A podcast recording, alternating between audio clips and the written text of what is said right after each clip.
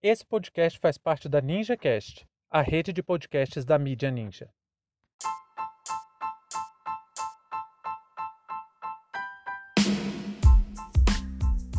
O colapso das relações internacionais com o ministro Ernesto Araújo. Sejam bem-vindos e bem-vindas ao seu plantão informativo com análise e opiniões a partir de uma perspectiva histórica. Eu sou Arnaldo de Castro, em conjunto com Brenda Salzman, e hoje é dia 29 de março de 2021. Para você ter acesso ao nosso conteúdo completo, acesse historiaoralpodcast.com.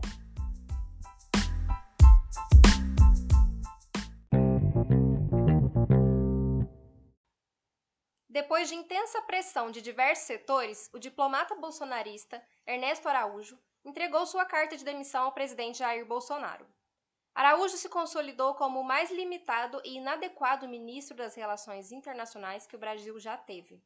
Ao longo de mais de dois anos à frente da pasta, agiu como discípulo de seu guru espiritual Olavo de Carvalho, foi submisso aos interesses dos filhos do presidente e demonstrou não ter minimamente os requisitos de civilidade para ocupar o cargo. Em meio a uma grande crise global, atacou não apenas quem discordava de suas ideias conspiratórias e sem fundamentos, como também agiu para diminuir a força de parcerias importantes no cenário internacional, como com a China e a Índia. Sem pestanejar, rastejou aos pés de Donald Trump e condicionou todas as atividades do Itamaraty aos interesses do ex-presidente americano. Depois de diversos ataques contra as instituições brasileiras, o Senado Federal organizou forte oposição ao chanceler, que, mediante as pressões, cedeu. O Brasil, desde a sua independência, desde que se tornou um Estado nacional, tomou como tradição nas relações internacionais o diálogo, mesmo exercendo uma influência muitas vezes contestável na América do Sul e que no século XX tenha se comportado como uma espécie de vassalo dos Estados Unidos para a implementação das políticas de Washington aqui na América Latina, ainda assim, o diálogo e o respeito à autodeterminação dos povos sempre foi um fator determinante no Ministério das Relações Internacionais. Acho que uma boa prova disso é que o Brasil teve duas guerras por disputas internacionais que foi o fiasco né, da Guerra da Cisplatina em 1825 e a Guerra do Paraguai em 1864. E as duas trazem péssimas lembranças para a memória nacional.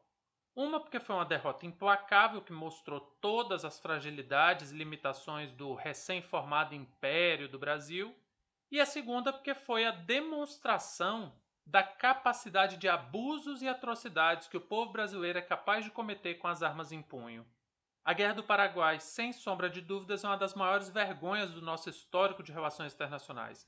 Não estou contando a Operação Condor na década de 60, porque ela está mais ligada à espionagem e extermínio por interesses externos do que propriamente embates por interesses nacionais. Mas a crueldade do exército brasileiro em busca de proteção de benefícios rigorosamente nacionais foi demonstrada com toda a sua força, mesmo na Guerra do Paraguai.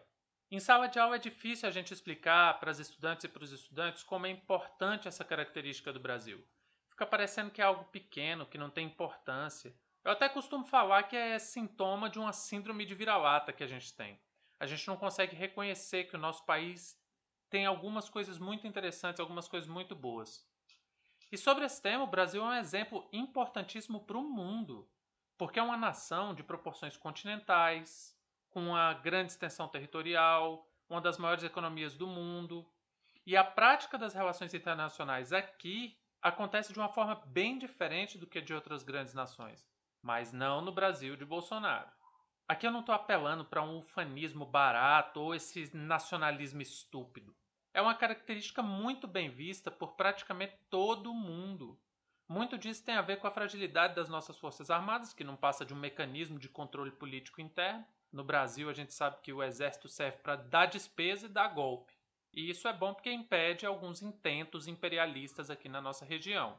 E é isso que Bolsonaro chega ao poder e chama para ser ministro das Relações Exteriores um cara que não tem a menor capacidade para o cargo. O que é até normal no governo, né? O critério de seleção para ocupar cargo é uma espécie de prova de mérito ao contrário. Quanto mais despreparado e intelectualmente frágil mais chances alguém tem de ocupar um cargo. E foi isso que aconteceu no Itamaraty. Ernesto Araújo é um conspiracionista, negacionista, foi um dos grandes defensores de que a pandemia era uma criação da China. Aí, no auge da crise sanitária, ao invés de promover diálogos, ele fez questão de atacar o governo chinês, e tudo isso a mando de Donald Trump. Nunca houve um chanceler brasileiro tão submisso aos interesses dos Estados Unidos no comando do MRE. Não estou dizendo que todos os outros foram fenomenais, mas sempre existiu um certo rigor no Itamaraty. E esse rigor é uma espécie de ritual que é uma tradição ocidental há milênios. Pra vocês terem uma ideia, desde a Grécia Antiga, isso que a gente chama de diplomacia tem alguns costumes de boas práticas. É, é como se fosse um ritual mesmo. Na Ilíada tem o exemplo de quando Paris sequestra Helena. Né? Ele estava em Esparta porque os príncipes de Ítaca estavam em espécie de visita diplomática ao rei Menelau de Esparta. Aí, naquela ocasião, os presentes eram trocados, mesmo que a cidade tivesse muitos conflitos. Era a prática de dar o dom e receber o contradom. O sequestro de Helena foi uma grave ofensa à prática dessas boas relações, exatamente porque Paris se aproveitou de uma situação diplomática para compor seus interesses pessoais. No período medieval, quando havia guerra, o mensageiro, a figura do mensageiro, mesmo em períodos também de profundo conflito, era recebido com respeito e, em certa medida, com um bom tratamento. Nas cortes europeias do período moderno, aqueles grandes bailes que a gente vê em filme da nobreza, eles tinham uma função semelhante. O que eu quero dizer é que o Instituto da Diplomacia tem uma tradição milenar e quase global de respeito mútuo. O diplomata não é o definidor das diretrizes do governo, ele é mais uma espécie de mensageiro que trabalha exercendo diálogo entre interesses conflitantes, seja entre reinos, principados, estados ou diversas outras experiências de administração das mais antigas civilizações. No século XX, a diplomacia é o limite entre a paz e a guerra. Não dá para ficar brincando de fazer piada no Twitter. A fala de um ministro das Relações Internacionais muitas vezes tem mais efeito para as relações entre essas nações do que a de um presidente. Porque um presidente, uma pessoa, compõe um governo. Mas o Itamaraty é um componente do Estado. Governos passam de quatro em quatro anos. O Estado tem uma vida muito mais longa. Quando um chanceler usa o seu espaço, a sua condição, para falar que o vírus é chinês, ele está dizendo que o Estado brasileiro declara oficialmente que a China é culpada pela pandemia. Eu não sei para vocês, mas para mim eu acho isso extremamente ofensivo. Aí a solução arranjada no Congresso Nacional foi uma troca de ministros.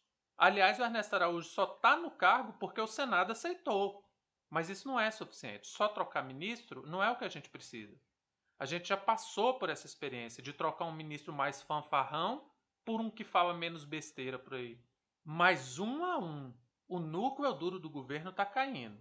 O próximo, talvez, inclusive, seja o Ricardo Salles. Mas, sinceramente, do que, que adianta trocar Ernesto Araújo e colocar outra pessoa semelhante? De que, que adianta tirar Ricardo Salles e colocar outra pessoa parecida com ele? Ou pior, do que, que adianta tirar o Ricardo Salles e manter uma ministra da Agricultura como a Tereza Cristina?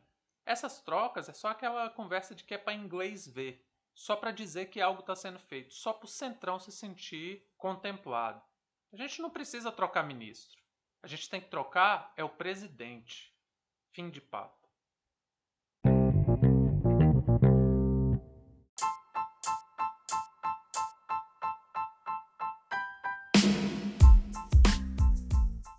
Entre tantos fatos que nos cercam e com a velocidade de informações a que estamos submetidos, essa foi nossa escolha para o destaque de hoje você quiser participar do nosso financiamento coletivo, acesse catarse.me história. Muito obrigado a você por prestigiar nosso trabalho e até a próxima.